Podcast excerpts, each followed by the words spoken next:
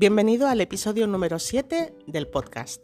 Soy Karma Cámara, educadora social, y en este episodio traigo la reseña del libro La base del iceberg, fundamentación psicobiológica de los factores de riesgo del trastorno de conducta adictiva, escrito por la educadora social Sonia Fonseca Moratalla. Vamos allá. En este episodio 7 es evidente que yo tenía preparado eh, hacerlo de una manera y el universo tenía otros planes. Eh, idealmente, inicialmente yo había preparado una entrevista con la autora del libro y tras muchas dificultades técnicas ha sido materialmente imposible, imposible, aunque ella estaba en el otro lado y yo lo había preparado todo, pero técnicamente no hemos podido conectar, a ella le daba error constantemente. Y finalmente pensé, bueno, pues haré una reseña del libro, que, que bueno, que me lo he leído. Y tampoco me queda, no me gusta cómo ha quedado todas las veces que lo he grabado, seguramente es porque no, no lo he podido preparar em, como he preparado otras cosas y al final decido hacerlo así, tal cual salga, sobre la marcha, sin guion y sin prepararlo excesivamente. Eh, así que no creo que sea un episodio largo, creo que va a ser corto y la verdad espero que el contenido pueda ayudar. El libro se llama La base del iceberg, Fundamentación psicobiológica de los factores de riesgo del trastorno de conducta adictiva y la autora Sonia Fonseca Moratalla es educadora social, especializada en adicciones, técnica en conductas adictivas, posgrado en wellness y está terminando psicología en la UOC. Además tiene un canal en YouTube que se llama Sonia Fonseca en el que sube vídeos sobre relajación positiva. Dejaré el acceso al, al canal de YouTube en la descripción del podcast.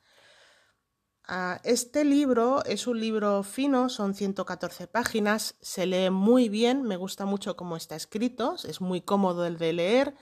Mm, la verdad, no ha utilizado conceptos técnicos difíciles de entender, no, es muy fácil, es ameno, por eso creo que lo puede leer desde personas que se dediquen a, al tercer sector o incluso personas que simplemente quieran hacer introspección, ¿no?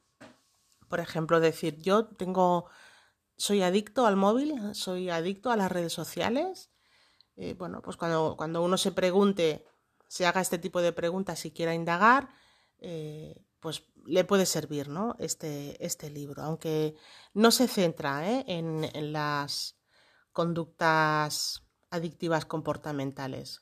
Mm, las menciona, pero es de pasada. Se centra en las adicciones más bien con, con sustancias y hace un análisis previo a los factores mm, que predisponen, mm, condicionantes, detonantes, factores hereditarios, eh, bueno, sociales, el entorno familiar, familiar disfuncional, este tipo de cosas. Em, a mí me gusta por el tema de que tengo un hijo adolescente mm, y evidentemente tiene su teléfono móvil, sus dispositivos electrónicos, eh, quiere jugar online, la verdad, bueno, pues lo pide mucho y andamos lidiando con, intentando encontrar un punto medio ¿no? en, el, en el uso y la, y la utilización de esto.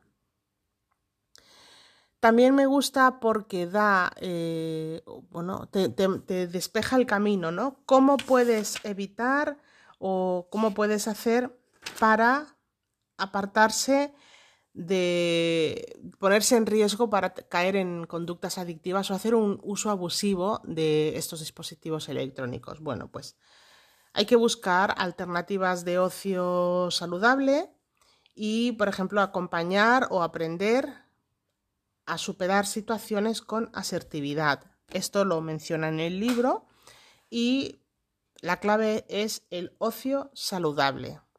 La clave es aprender a, relajarse, a, perdón, aprender a aburrirse. Eh, es importante señalar aquí que mm, la lectura estimula mucho la imaginación. Lo que yo he notado en mi hijo es que cuando no tiene acceso a las pantallas, está como en una especie de parón y no tiene estrategias a las que recurrir a ¿y ahora qué hago? Se queda como sin, sin ideas, ¿no? Y creo que esto, perdón, se soluciona estimulando la imaginación, como leyendo. Eh, en la adolescencia, esto es una cosa que pone en el libro y me parece muy interesante. A ver.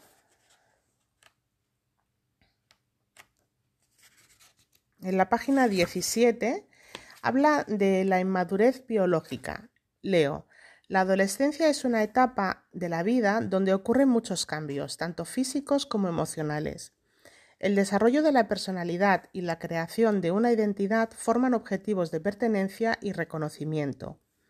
Todo esto genera mayor acercamiento a las conductas de riesgo y el hecho de consumir sustancias puede perjudicar tanto al desarrollo físico como emocional y provocar la adopción del trastorno.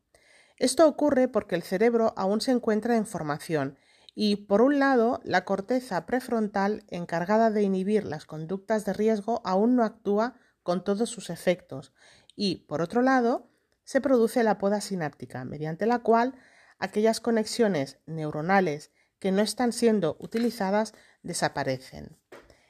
Es decir, todo lo que se ejecute y se fomente en esta etapa de la vida quedará y todo lo que no se fomente y no se haga y se haya hecho poco, eh, el cerebro lo desecha, lo descarta. Por eso es eh, como la última oportunidad para someterse a cuantos más estímulos mejor, más idiomas, más estilos de música, aprender un instrumento, eh, técnicas de relajación, meditación, ejercicio, ver documentales. A cuanto más expongamos a la mente, mucho mejor, porque esa poda sináptica es como una puerta que se cierra para siempre, ¿no? Por decirlo así. Entonces, em, bueno, eso respecto a, al uso de pantallas eh, en adolescentes, ¿no? Incluso en, uno, en un adulto, ¿no? Porque es verdad que también habla este libro de que la, mayor, la mayoría de las, de las adicciones se desarrollan en la adolescencia o antes de los 20 años y que a partir de esa edad el número de, de, diagnósticos de trastorno de conducta adictiva bajan mm, ostensiblemente. ¿no? Y creo que en el uso de las pantallas y de, las adicciones a las redes sociales habría que hacer una, excepción, puesto que son cosas que han aparecido muy, muy recientemente. ¿no? Eh, Aprender a gestionar el tiempo de la exposición a redes sociales y al móvil requiere previamente haber averiguado qué uso y cuánto se usan estas cosas.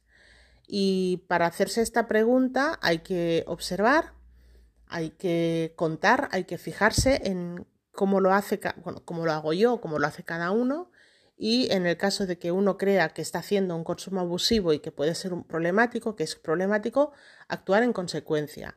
Sin duda, estas herramientas están a nuestro servicio y cuando uno hace un abuso excesivo, está al servicio de ellas y eso es lo que hay que invertir.